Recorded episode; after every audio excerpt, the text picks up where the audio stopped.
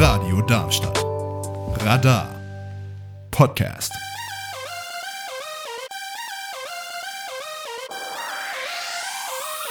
Endlich 18. Das Magazin von jungen Erwachsenen, aber für alle interessierten Hörerinnen und Hörer. Eine Produktion für Radio Darmstadt. Jetzt auch als Podcast auf allen Podcast-Plattformen.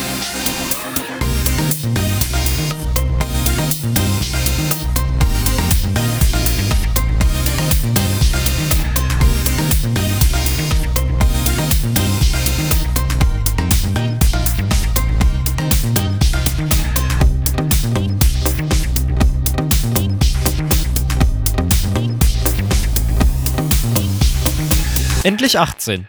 Über Geld spricht man nicht. Doch, wie behalte ich meine Ausgaben im Überblick? Mit Bargeld oder mit Karte zahlen? Wo kann ich unnötige Kosten einsparen? Aber lohnt sich Sparen überhaupt noch? Wofür brauche ich die Schufa? Was ist die Klarna Challenge? Das und noch mehr weiß unsere Expertin. Schön, dass du eingeschaltet hast.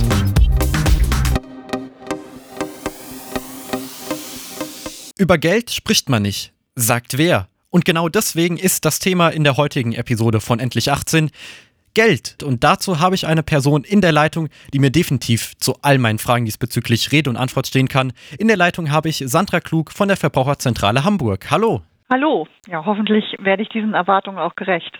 Zu Beginn mal die Frage, was ist denn Ihre Aufgabe bei der Verbraucherzentrale Hamburg?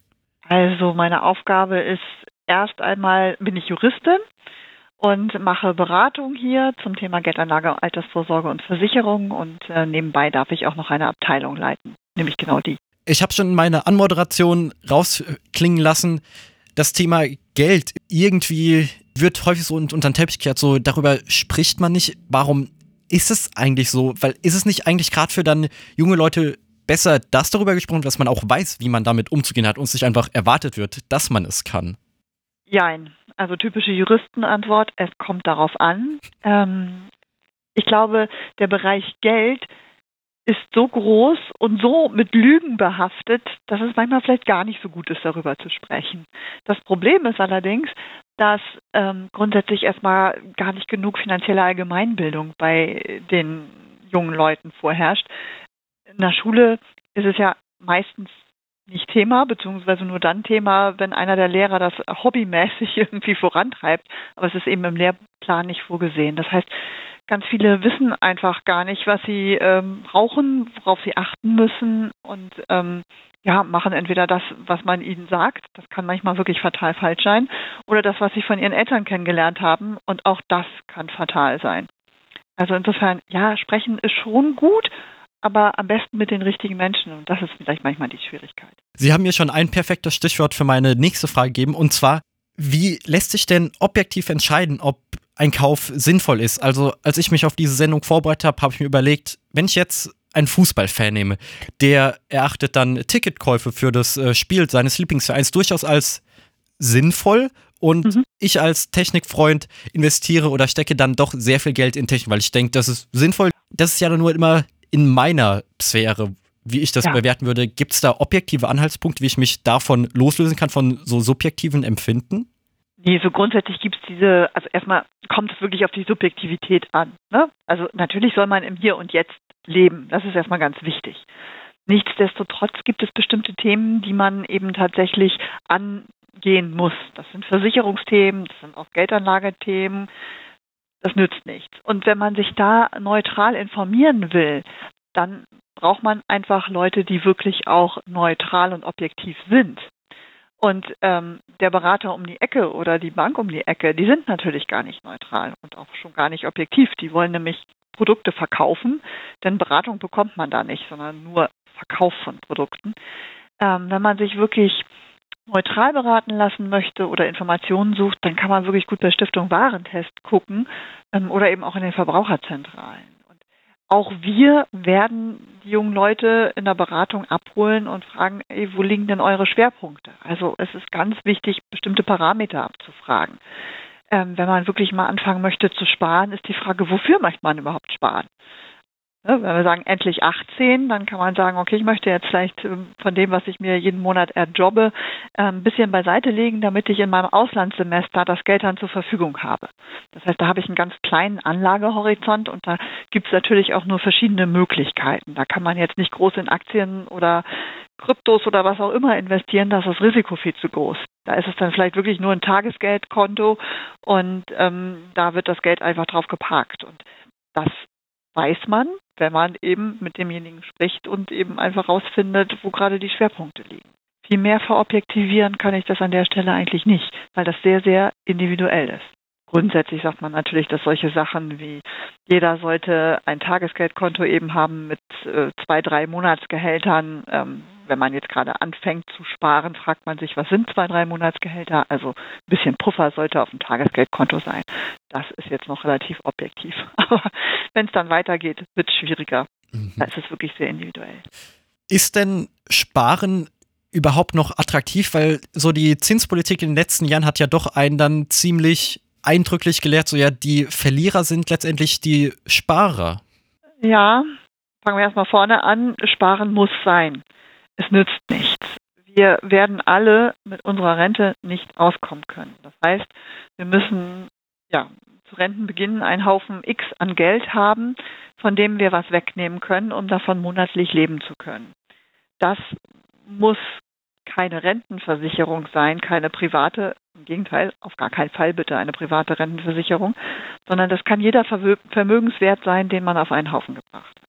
Ähm, und dann ist die nächste Frage, wie spart man und wie spart man richtig?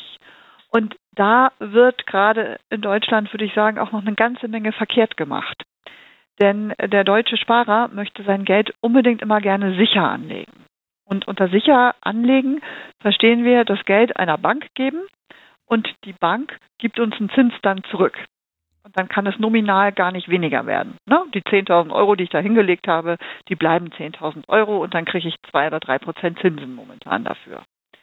Das ist natürlich sicher im Sinne von nominaler Sicherheit, aber die Inflation, das erleben wir momentan ja auch gerade, frisst ganz viel davon weg. Jeder, der in letzter Zeit mal Döner essen war, weiß, wie teuer das alles geworden ist. Der Döner hat vor ein paar Jahren viel weniger gekostet. Oder die Kugel Eis, die diese Saison hier in Hamburg irgendwie mittlerweile bei 1,80 Euro bis 2 Euro ist. Wow. Das ist irre. Ne? Äh, vor, weiß ich nicht, fünf, sechs Jahren haben wir 1,20 Euro bezahlt oder einen Euro vielleicht.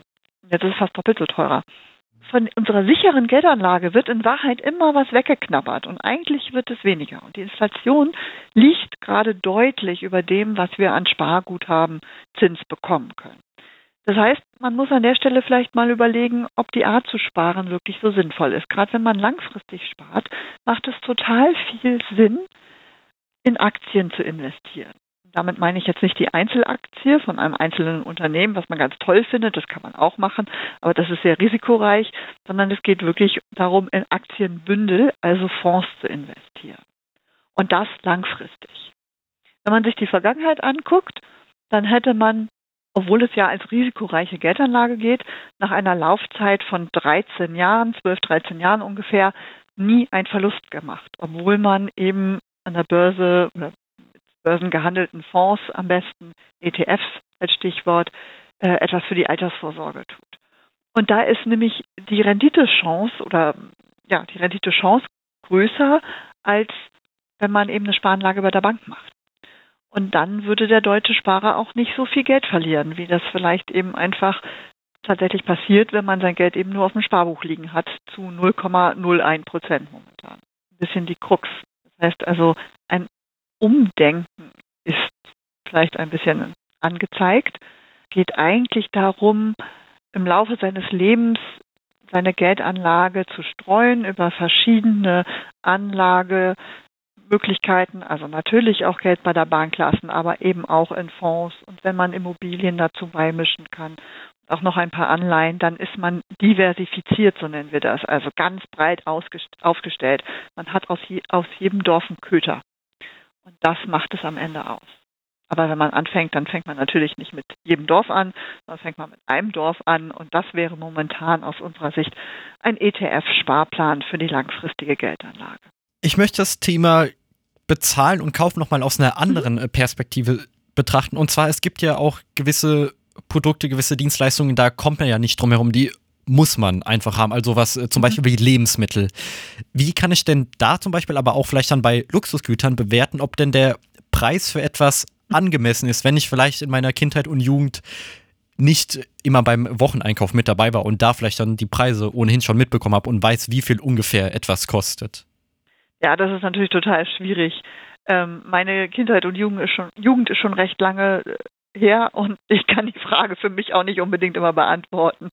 Ähm, also, was man im Supermarkt relativ einfach kann, ist sich nach unten bücken. Also die günstigeren Waren sind eigentlich immer unten. Man nennt es Bückware. Ähm, das heißt also, wenn man, weiß ich nicht, Zucker kauft und das ist übereinander gestapelt, dann ist der teure Markenzucker in der Mitte, da wo man nämlich auf Augenhöhe hingreift oder automatisch hingreift und der billige gut und günstig oder wie auch immer heißt Zucker ist ganz unten. Das heißt also, man kann da schon mal auf die Preise gucken und man kann da Kilopreise vor allem vergleichen. Das muss angeschlagen sein. Also das, wir haben ja unterschiedliche Gewichtseinheiten in den einzelnen Verpackungen, aber pro Kilo muss bei jedem äh, Preisschild eben der Preis angegeben sein. Da kann man sich ein bisschen orientieren. Und bei den Luxusgütern ist es eher so, dass man sich einfach die Frage stellen muss, ist es mir das jetzt wert? Wenn man so gerade in der Phase ist, dass man das erste Mal selber Geld verdient, dann ist, sind einem vielleicht mehr Dinge es wert, will ich mal sagen, als vielleicht später, wenn man für eine Familie sorgen muss und weiß, äh, wie mühsam das ist, auch mit seinem Geld auszukommen. Ähm, das ja kommt immer ein bisschen drauf an. Aber wenn jemand unbedingt, unbedingt, unbedingt eine Gucci-Handtasche haben möchte, ja, dann muss man sparen und es sich dann leisten und sich darüber freuen. Ähm, das ist ganz wichtig. Aber ja, das muss eben einfach jeder für sich entscheiden. Wichtig ist aus meiner Sicht nur, dass man sich es auch leisten kann. Also den Dispo auszuschöpfen, weil man unbedingt die Markenturnschuhe, den tollen Pulli oder eben die Handtasche haben will, davon halte ich wenig. Da geht die Verschuldenspirale los. Genauso, wenn man solche Sachen macht wie Buy Now, Pay Later.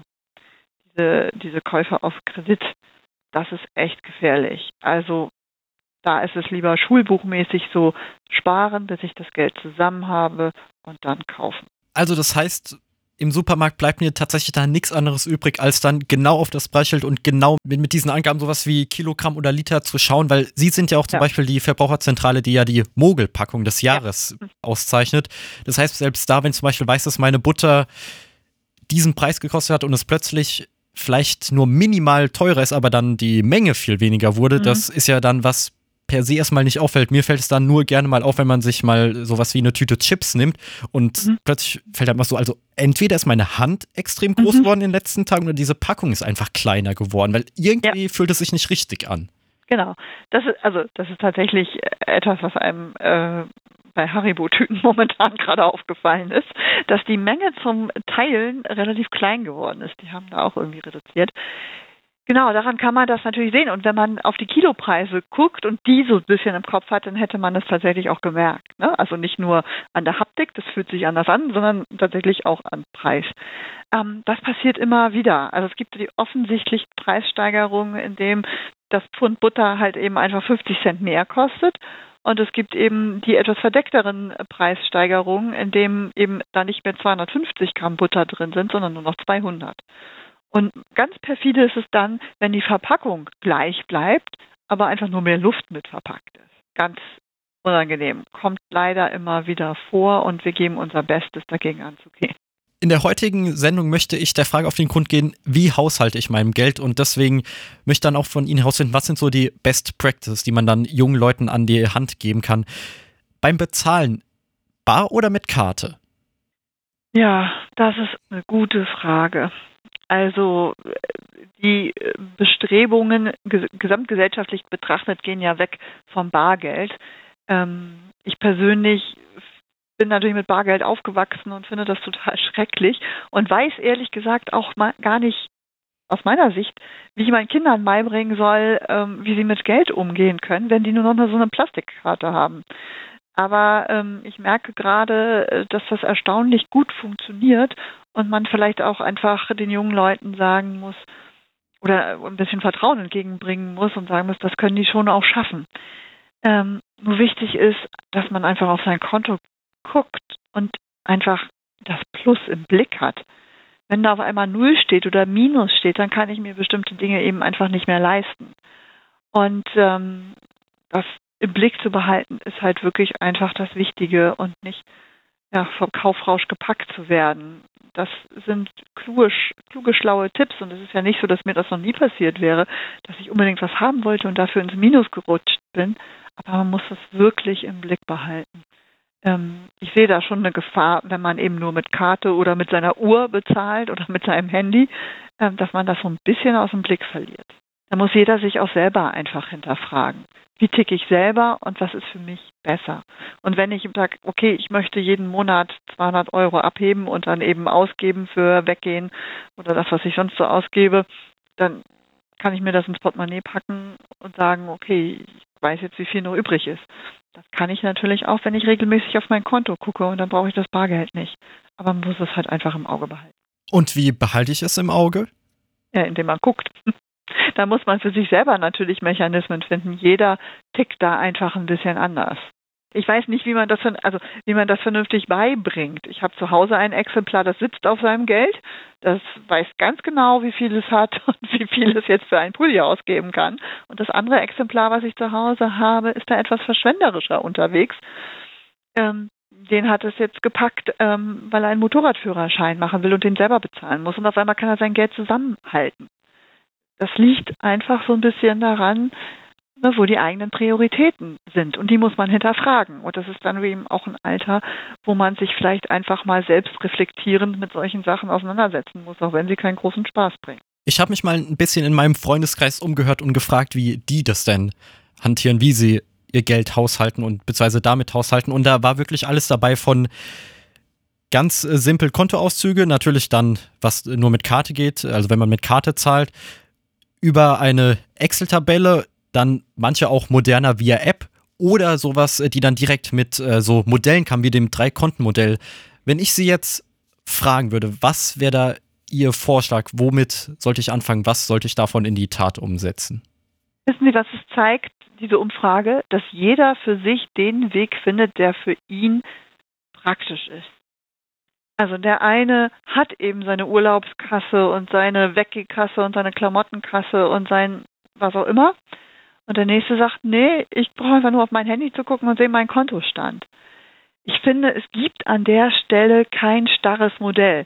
Sie glauben nicht, wie oft ich in meinem Leben schon versucht habe, mal ein Haushaltsbuch zu führen, um mal rauszufinden, was ich eigentlich ausgebe und was da so reinkommt. Und ähm, dann nehme ich mir das vor, mache das einen halben Tag gefühlt und bin am zweiten Tag bereits frustriert, weil ich das nicht umsetze. Und dann bin ich einfach genervt davon. Ähm, deswegen, also das ist bei Geld genauso wie bei irgendwelchen Abnehmprogrammen oder sonst wie. Man muss für sich den richtigen Weg finden. Wichtig ist nur, dass man sich damit beschäftigt. Und Natürlich macht es Sinn, eine Kasse für seinen Urlaub zu haben, wo man sich eben den Teil weglegt. Gerade wenn man vielleicht auch mal einen größeren Urlaub vorhat, dann muss man darauf sparen. Klassisch sparen. Und ob man das Geld auf dem Girokonto einfach lässt und nicht ausgibt, so sparen einige, wäre für mich überhaupt keine Alternative. Bei mir ist immer das weg, was auf dem Girokonto ist. Ich muss spare, indem ich monatlich meinen Betrag X einfach auf ein anderes Konto packe und das da für den Urlaub wirklich beiseite packe. Aber da tickt jeder wirklich unterschiedlich und ich finde nicht, dass es da ein Generalrezept gibt. Muss man ausprobieren und dann wird man bei dem Weg landen, der für einen der richtige ist.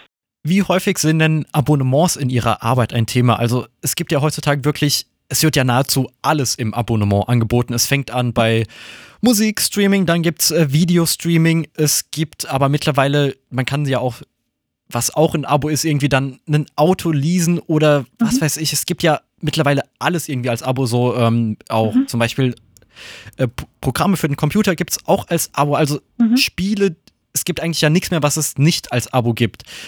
Ist doch auch irgendwie gefährlich, weil da sind ja dann mhm. Dinge, auf die ich mich dann dauerhaft einlasse, ohne dass ich jetzt vielleicht weiß, ob ich dann in einem halben Jahr noch immer diese Summe zur Verfügung habe und dann dafür ausgeben kann. Genau.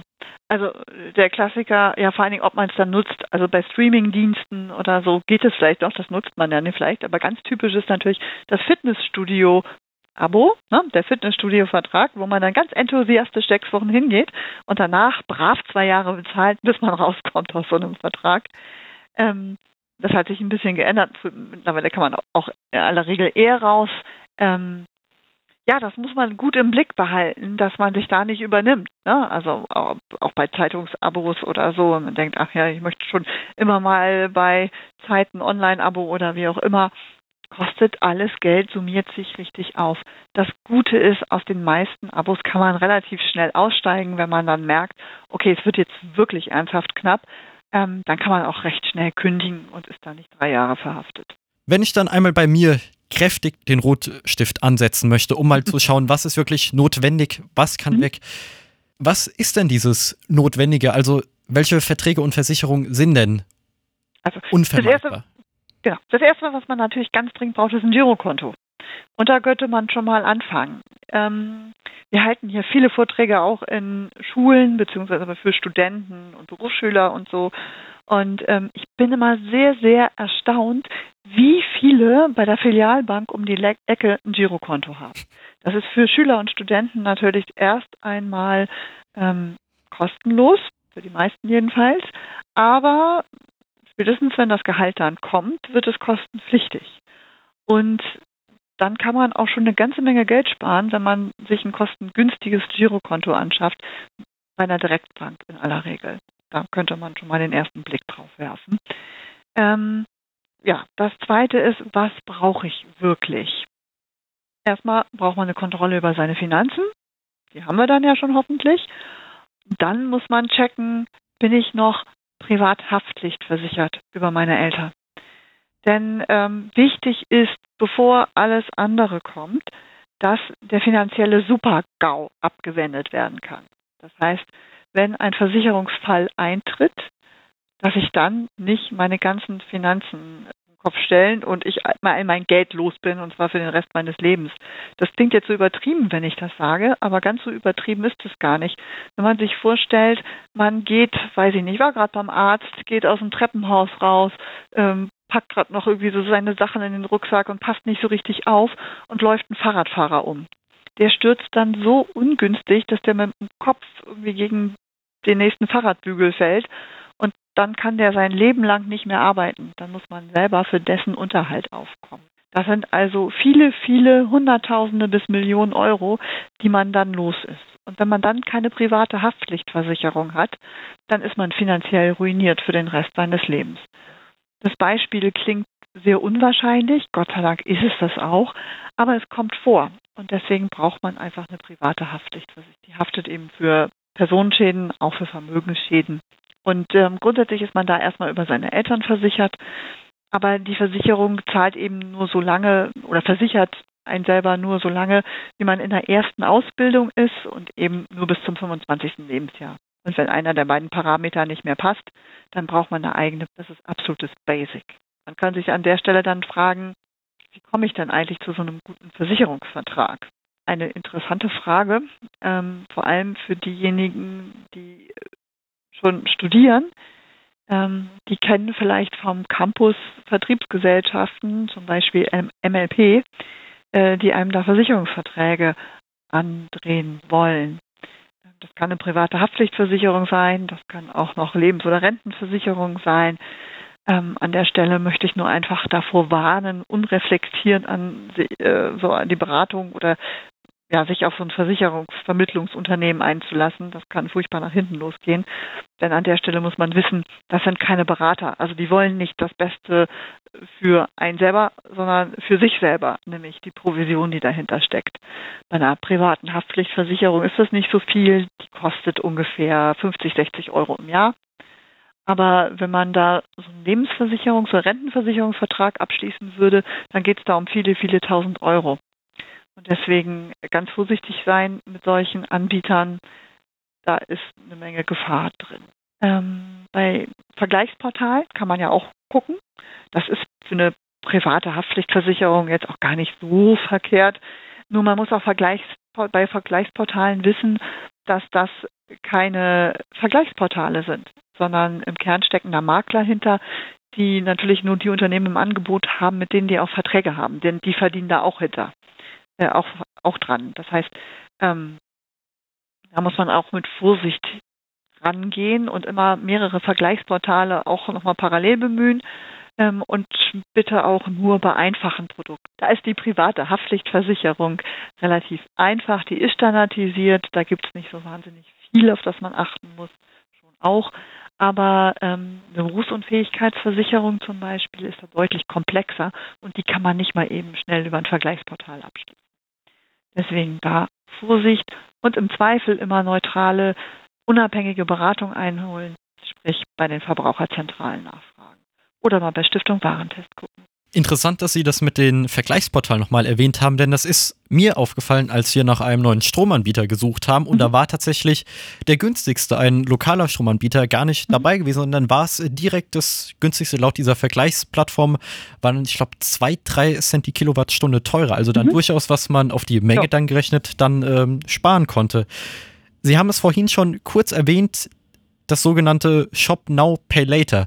Was es ja, ja auch noch in Online-Shops gibt, ist Klarna. Ja. Was ist denn die Gefahr von den beiden? Klarna war so, hatte vor allem in den letzten Jahren so einen enormen Aufschwung, dass es dann ja. mittlerweile in allen Online-Shops vertreten ist. Klarna ähm, hat einfach die Gefahr, wobei dieses ähm, ähm, Buy Now, Pay Later, das gibt es ja mittlerweile auch schon bei PayPal oder so, ne? also auch bei anderen Anbietern. Man kauft jetzt, bekommt jetzt auch die Ware, aber die Zahlungsverpflichtung geht erst in ein paar Monaten los manchmal auch in Raten. Und ähm, dann denkt man, ach ja, jetzt habe ich gerade nicht das Geld, aber in zwei Monaten habe ich es bestimmt. Aber man weiß ja gar nicht in Wirklichkeit, ob man das in zwei Monaten wirklich hat, das Geld. Das heißt, es birgt eine Riesengefahr. Abgesehen davon habe ich von der Clara Challenge gehört. Ich weiß nicht, ob Sie auch schon davon gehört haben. Nee. Es gibt offensichtlich äh, durch ja vermutlich TikTok oder Instagram inspiriert die Clara Challenge. Ähm, da geht es darum, so viel über Buy Now und Pay Later zu kaufen, äh, bis Klarna einem den Hahn zudreht. Das heißt also, ne, alles kaufen, aber nichts bezahlen. Das geht natürlich fürchterlich nach hinten los, weil man muss natürlich dafür auch äh, haften. Das heißt, wenn man seinen Verpflichtungen nicht nachkommt, dann kommt im Zweifel erstmal die Warnung. Das ist ja noch relativ ungefährlich, aber irgendwann kommt der Mahnbescheid ins Haus geflattert. Und ähm, wenn man sich nicht dagegen wehrt, beziehungsweise die Ansprüche berechtigt sind, gibt es dann irgendwann tatsächlich auch ein Urteil, also ein Titel, der gegen einen vollstreckbar ist. Das heißt, da gibt es dann im Zweifel eine Kontofendung am Ende davon. Und das möchte man eigentlich vermeiden. Ähm, man hat eine negative Schufa-Auskunft. Man kann dann, wenn man eine Wohnung mieten möchte, ähm, ja, auf einmal nicht mehr mit einer weißen Weste dastehen. Also es gibt schon so ein paar Probleme, die sich da anschließen. Insofern, Buy Now, Pay Later kann echt der Anfang von einer gefährlichen Spirale sein und deswegen lieber Abstand davon nehmen. Die Schufa, haben Sie schon gesagt, braucht man unter anderem zum Beispiel, wenn man zur Miete leben möchte. Wofür mhm. denn noch? Ähm, wenn man einen Kredit beantragen möchte. Also man stellt sich vor, ähm, das ist ja vielleicht noch ein bisschen Zukunftsmusik, aber in 10, 15 Jahren möchte man eine Immobilie kaufen und braucht dafür ein Darlehen. Dafür muss man natürlich auch eine gute Schufa haben, um überhaupt eins zu bekommen.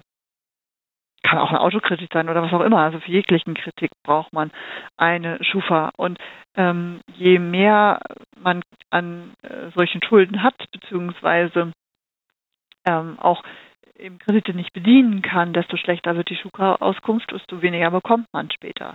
Also ein Aspekt, den man vermeiden sollte, ist definitiv dann an der Klarna Challenge teilnehmen und yep. auch so wenig wie es geht, beziehungsweise bestenfalls gar nicht diese Buy Now, Pay Later oder ähnliche Modelle benutzen. Ja. Was sind denn noch Tipps, die ich beachten sollte, um eine Abwärtsspirale und unnötige Kosten zu vermeiden? eigene Finanzen immer im Blick behalten, Verträge auf den Prüfstand stellen. Also muss ich jetzt wirklich ähm, Amazon Prime, Netflix, äh, Paramount Plus oder was weiß ich was haben oder reicht nicht ein Streamingdienst. Ähm, wenn man merkt, scheiße, ich komme alleine nicht mehr klar, sich Hilfe holen. Das fühlt sich für viele erstmal so stigmatisierend an, wenn man äh, sich Hilfe holen muss. Aber da gibt es relativ niedrigschwellige Beratungsangebote bei den Verbraucherzentralen zum Teil, in anderen Schuldnerberatungen. Manchmal äh, braucht man einfach nur jemanden, der mit einem die Finanzen durchguckt, mal guckt, wo man vielleicht sparen kann oder ob man ähm, wirklich den einen oder anderen Vertrag braucht. Einfach jemand Neutrales. Ähm, sich nicht scheuen, da Hilfe zu holen. Man kann durchaus noch ein bisschen was machen, bevor, bevor es wirklich richtig eng wird. Kostet das auch etwas? Das kommt auf die Institution an, das ist sicherlich nicht pauschal zu, äh, zu sagen, aber wenn es was kostet, dann ist es geringen Bereich. Also da reden wir jetzt äh, zumindest bei diesen Organisationen über vielleicht 10 oder 20 Euro. Im Telefoninterview hatte ich Sandra Klug von der Verbraucherzentrale Hamburg. Viel erfahren, vielen Dank. Sehr gerne. Vielen Dank, dass ich da sein durfte. So schnell vergeht auch wieder eine weitere Episode von Endlich 18. Wir verabschieden uns von den Mikrofonen. Das Coming of Age Magazin Endlich 18 hörst du zuerst jeden vierten Sonntag im Monat ab 17 Uhr bei Radio Darmstadt. Schalte ein via UKW 103,4 MHz von Juli bis Dezember per DAB Plus oder im weltweiten Stream unter live.radiodarmstadt.de. Wenn du nicht genug von Endlich 18 haben kannst, dann höre jederzeit und überall die anderen Episoden des Podcasts auf der Podcast-Plattform deiner Wahl. Sei es Apple Podcast, Google Podcast, Spotify, Deezer, TuneIn und wie sie nicht alle heißen. Alle relevanten Links findest du auf unserer Website endlich18.eu. Überall dort, wo es geht, freuen wir uns über Lob, aber auch Tadel. Schreib uns eine E-Mail an 18.endlich18.eu für Feedback oder deinen Themenvorschlag. Bleibe Radio Darmstadt weiterhin treu und gebe auch meinem Technikmagazin Radio.exe eine Chance. In diesem Sinne, mach's gut, hau rein und ciao. Radio Darmstadt. Radar. Podcast.